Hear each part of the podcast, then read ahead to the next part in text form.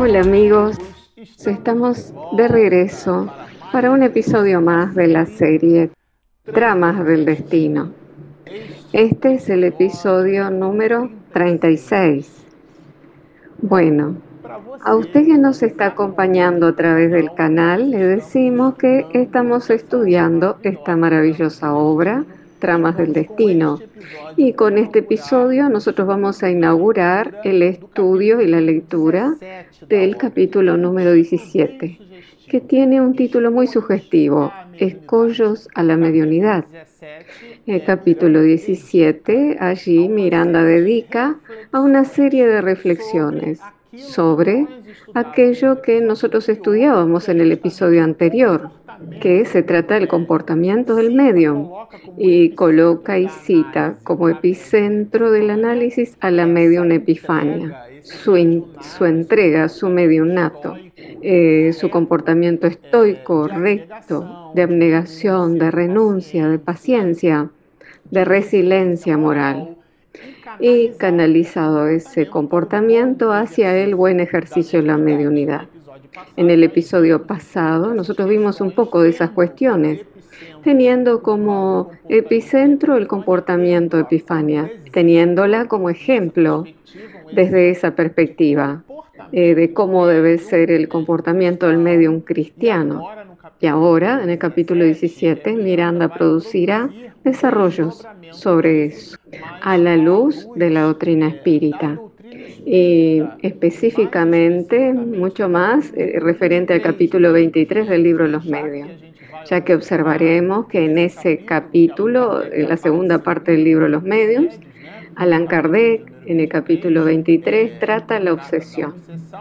Y en el ítem 242 nosotros percibiremos que el maestro de León eh, se refiere a la obsesión en la mediunidad y que ella es el gran escollo. Desde un punto de vista general, esa palabra aparecerá varias veces en el libro de los medios.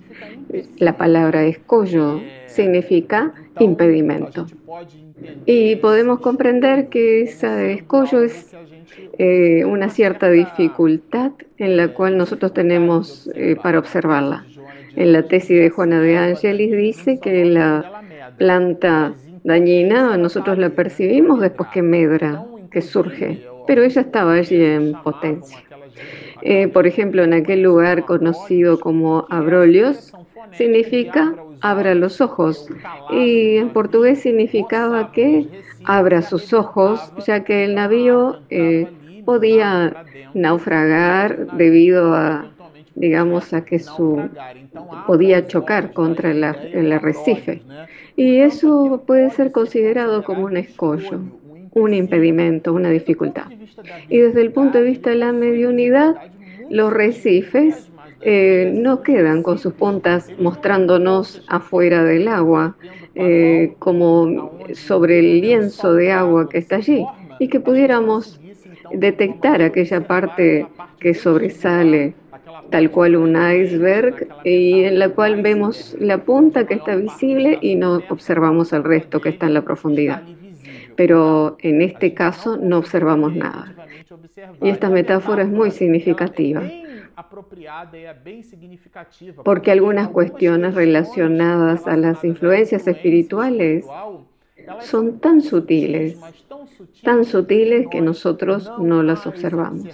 Y en esa dirección es que Miranda en el capítulo 17 estudiará con nosotros. Y esas reflexiones son para aquellos que nos eh, postulamos al ejercicio de la mediunidad.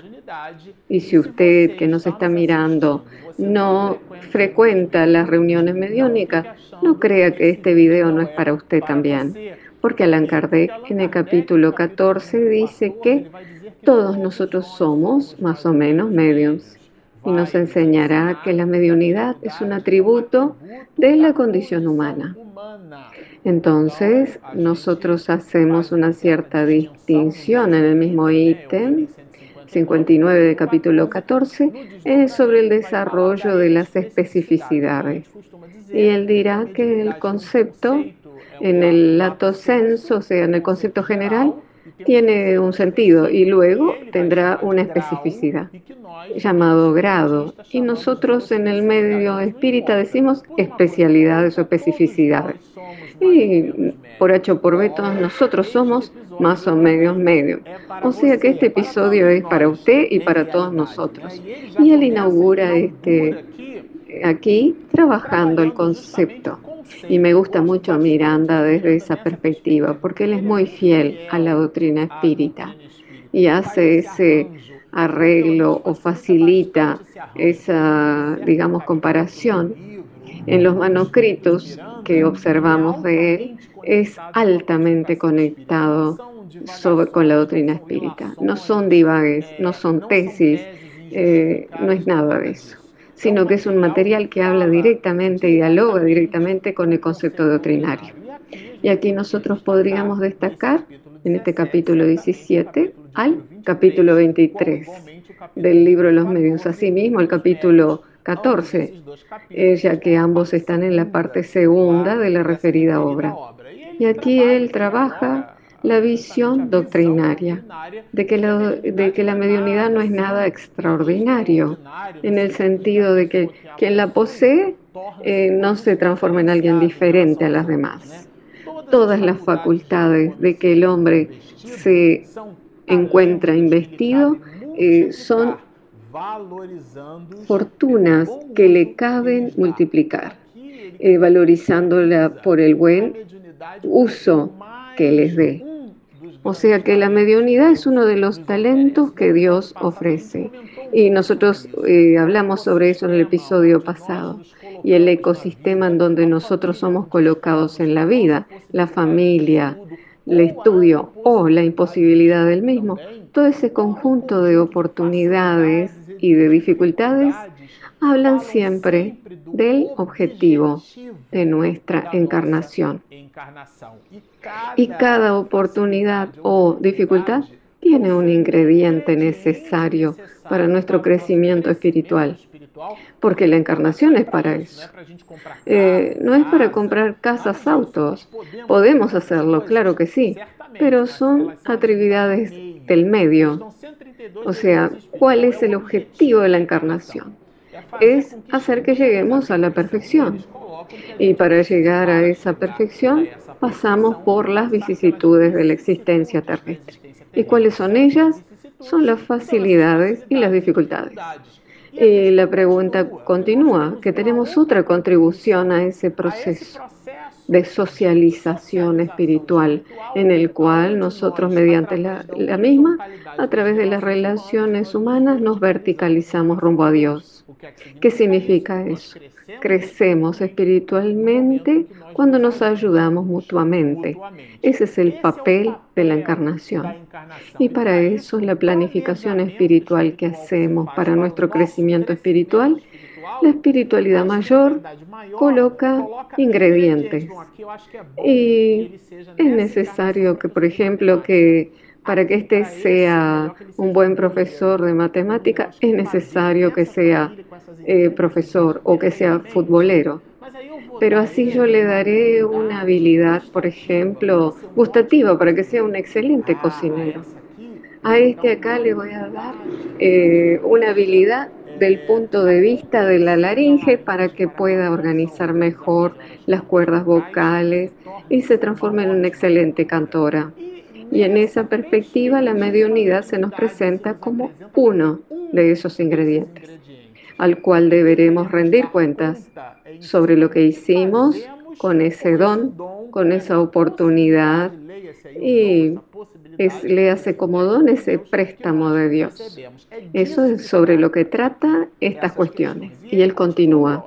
La mediunidad, que es la facultad parafísica, o sea que es extrafísica, gracias a sus sutiles tejeduras en los mecanismos del espíritu, o sea que está prendido, tiene su psicogénesis en el espíritu, a pesar de que eh, se presenta en el cuerpo, cuerpo físico que, le permite su manifestación. A través del periespíritu que la exterioriza por el cuerpo somático y mediante el cual recibe las respuestas vibratorias. Entonces, por eso mismo, la mediunidad se mostrará, como lo coloca Miranda, más severa, más severas responsabilidades necesitará. ¿Qué significa eso? El espíritu habla a través de la boca del medium, escribe a través de la mano del medium. El espíritu se presenta en los procesos de clarividencia, clariaudiencia. Las percepciones extrasensoriales se nos presentan a nosotros los medios y con eso nosotros y deben representar para nosotros insumos reflexivos. O sea que el objetivo de la ciencia espírita es la transformación de la criatura humana, ítem 350 del libro de los espíritus. No lo estoy sacando de mi cabeza, sino que está allí. Por más que sea impresionante la fenomenología mediúnica, eh, es una actividad medium, porque la actividad esencial, el fin útil es la reflexión sobre la inmortalidad del alma. Y en dicha reflexión se espera que nosotros cambiemos nuestro comportamiento mejorándolo. Y siempre ese comportamiento será el que tenga en vista el bien común. Y así tendremos muchas criaturas que se movilizan en el bien común. Y muchas de ellas se denominan a sí mismas como ateas. Dicen que no creen en Dios. Y Alan Kardec trabaja eso en la obra Lo que es el espiritismo y en el capítulo número 3 de la primera parte del libro de los medios. Un capítulo muy interesante que se llama Método. Y trabaja un conjunto de 10 líneas de pensamiento eh, para manifestarlas y 10 líneas de de pensamientos de materialistas e incrédulos, en donde presenta argumentos que pueden ser colocados, manifestados a esas personas. Y uno de esos grupos de personas, el incrédulo, porque no cree porque no tiene algo mejor. O sea, ella, ella no conoce porque su eh, la religión revestida de una forma antropomórfica humana, donde tiene un Dios que castiga, pune y hiere, la persona dice, si Dios es así, la religión no me sirve, prefiero ser y llamarme ateo. Pero ella se moviliza en el mundo distribuyendo caridad. En cierta oportunidad, Ivaldo, cuando fue entrevistado por un programa de ellos Suárez, un programa muy conocido, el momento culminante, cuando lo pudimos ver, que él produce una de esas reflexiones como un gran sabio, ya que él es el Pablo de Tarso del siglo XXI. Divaldo Franco dice que prefiere mucho más a un ateo honesto que a un cristiano hipócrita. Y el público lo aplaudió allí mismo, porque es algo muy interesante eso. Porque no es el principio religioso que cargamos que habla nosotros, sino lo que entregamos al mundo como bien común, que habla de nuestro trazo de carácter y de nuestra movilización. Y la tesis es de Jesús. La fe sin obras es muerta. Y esto es un capítulo sensacional. La mediunidad, dice Miranda, es un puente precioso de servicio entre dos mundos. Él tiene esa finalidad. El principio mediúnico, la mediunidad tiene esa contribución de establecer la comunicación entre dos planos. Pero ¿qué hacemos con el mensaje que llega del otro lado? Es otra reflexión que deriva de ese mismo mecanismo. Por eso mismo decimos que el, que, el espiritismo tiene ese bies filosófico, porque producimos reflexiones todo el tiempo eh, rumbo a los, las enseñanzas que nos llegan a través de la ciencia espírita. Y eso es muy interesante, porque construimos nuestra línea de pensamiento no a través de formatos, sino a través de análisis. Y la antropología dice que las creencias llevan prejuicios. Y el espírita no debe tener creencias, sino certezas. Y las certezas de la criatura humana desde el punto de vista de la antropología filosófica nace a través de los aspectos racionales. La racionalidad es tan importante que Allan Kardec dice en el prefacio del espiritismo, eh, la fe inalabable es aquella que mira frente a frente en todas las épocas a la razón, en todas las épocas de la humanidad. En ese sentido, el espiritismo se nos debe presentar como una invitación al razonamiento.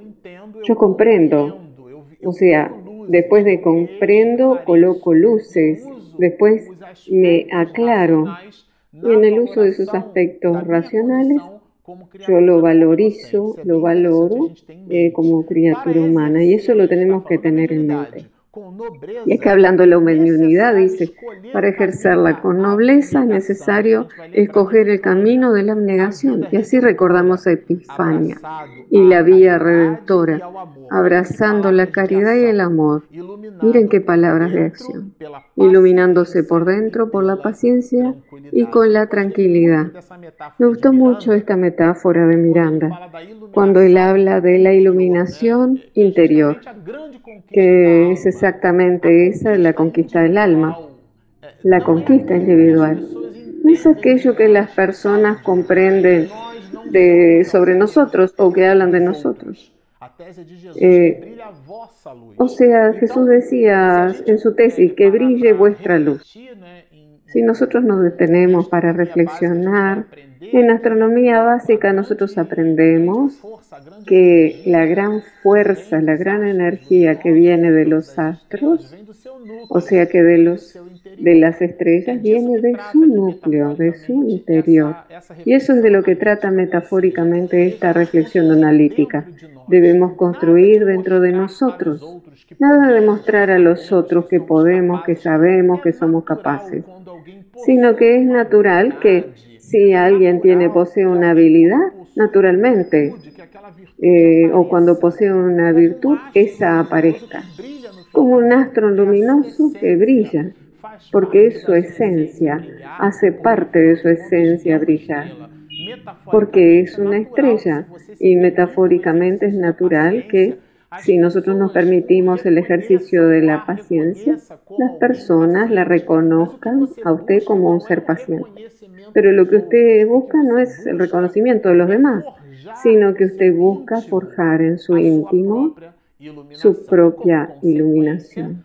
Y como consecuencia de eso, irradiamos luces hacia las demás personas. Cuando logramos conquistar o cuando estamos a camino de la conquista de esta o de aquella virtud. Y así la mediunidad habla siempre de algo interior, de esa iluminación interior, nada de algo aparente que podemos engañarnos con eso. Y él continuará, continuará. Su correcta conducción en la mediunidad propicia inefables alegrías. Estos son los beneficios de la mediunidad, produciendo emociones trascendentes que visitan el alma en permanente musicalidad y armonía. Esto es una belleza porque Miranda nos habla aquí ahora de los beneficios que resultan del buen uso y del buen ejercicio de la mediunidad. Entonces son conquistas eh, como alguien, por ejemplo, que se esmera por hacer el arroz sueltito. Y al comienzo se equivoca en la proporción de aceite, luego eh, se equivoca en la proporción de agua, después se equivoca en ambas. Luego se equivoca en la proporción del, tiempo, pero se va esmerando. Y al principio el arroz saldrá como una pasta, o cuando seca como unas pelotas de arroz. Pero ella quiere producir un arroz sueltito, y así como tirándolo hacia arriba y agarrar un granito uno por uno. Esto es un juego, sino que ella se va a esmerar. Y el resultado de ese esmero, de esa aplicación, de esa dedicación, será a largo plazo, un medio, mediano plazo, será ciertamente un mejor arroz, un arroz bien hecho, suelto, sabroso, porque ella ya dominó la técnica y ahora se preocupará con el sabor y lo sofisticará colocándole brócoli en el arroz, por ejemplo.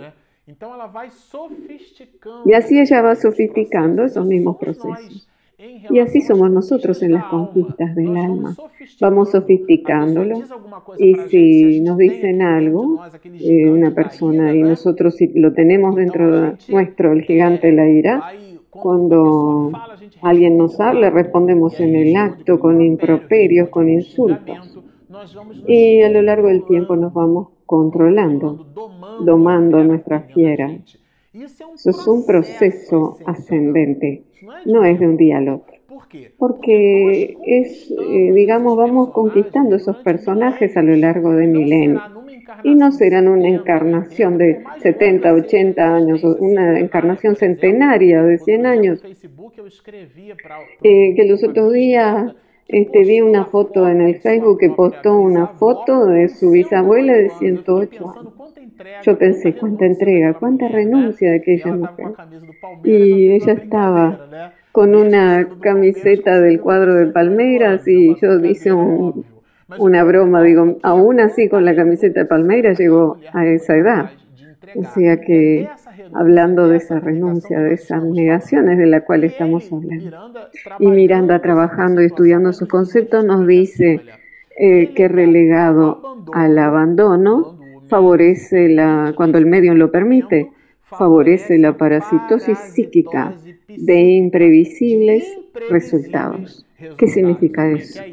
Eh, Alicia en el País de las Maravillas, que es un clásico. Usted recordará el instante en que ella se, se depara con una bifurcación en el camino y ella movilizándose llega por un camino eh, como los dos brazos de la Y y, y así de a la izquierda o a la derecha y le pregunta al gato. Y el gato le pregunta sobre nuestra vida, hacia dónde usted quiere ir. Y ella responde algo que es una lección para nosotros.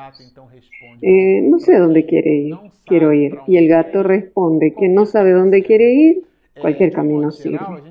Y nosotros a veces hacemos broma con eso. Y yo escuché una live del Mario César Cortela que algunas personas no navegan en Internet, sino que naufragan en ella. ¿Qué significa eso? Que una persona para navegar necesita cartas náuticas, utiliza las estrellas, o sea, eh, hace aquel cálculo, latitud, longitud. Y cuando las cartas náuticas no eran tan impresionantes, hoy tenemos GPS.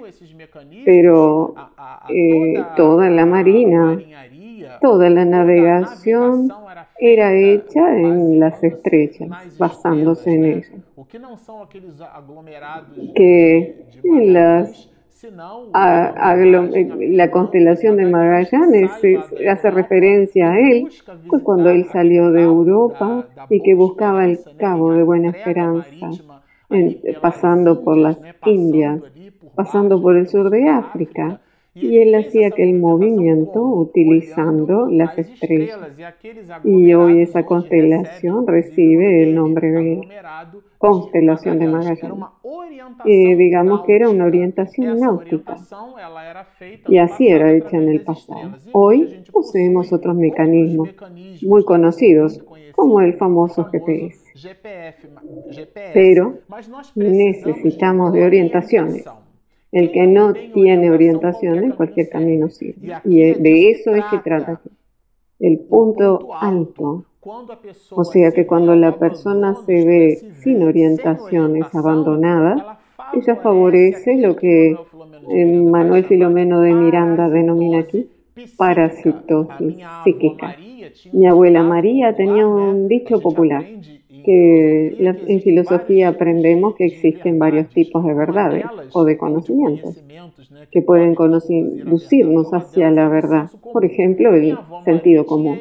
Y mi abuela María tenía un dicho del sentido común que decía, mente vacía es oficina, taller del diablo. O sea que la persona que tiene la mente vacía, ¿qué significa en un lenguaje simbólico? Aquella que no tiene objetivo, que no tiene norte, aquella persona que no se guía por un propósito, que no tiene orientación. Es Alicia en el País de las Maravillas. Es Magallanes sin observación de las estrellas. O sea, no tiene ningún mecanismo de conducción y somos nosotros sin ningún propósito de vida. Entonces, Miranda nos dirá que aquellos que nos movilizamos así, favorecemos la parasitosis psíquica, el acoplamiento de espíritus que construyen simbiosis por la sintomatología de esa mente vacía, de esa mente sin norte, sin propósito, de aquellos de nosotros medios que no trillamos una vida recta, en rumbo a nuestro perfeccionamiento. Y aquí Allan Kardec dirá eh, sobre esos escollos, pero eso lo veremos en el próximo episodio. Nosotros siempre al final nos gusta decirles que si usted asistió hasta aquí y le gusta, por favor suscríbase a nuestro canal, si usted aún no lo hizo. Y al ladito eh, elija la campanita. Y así cuando mi esposa hace la edición, usted será notificado de primera mano. Y para usted que nos está oyendo desde las herramientas de podcast o a través de las parcerías que tenemos con diversas radios, nosotros tenemos un aplicativo, un app eh, gratuito en Google Play y en Apple Store. Descargue nuestra app, suscríbase a nuestro canal, síganos y mucha paz.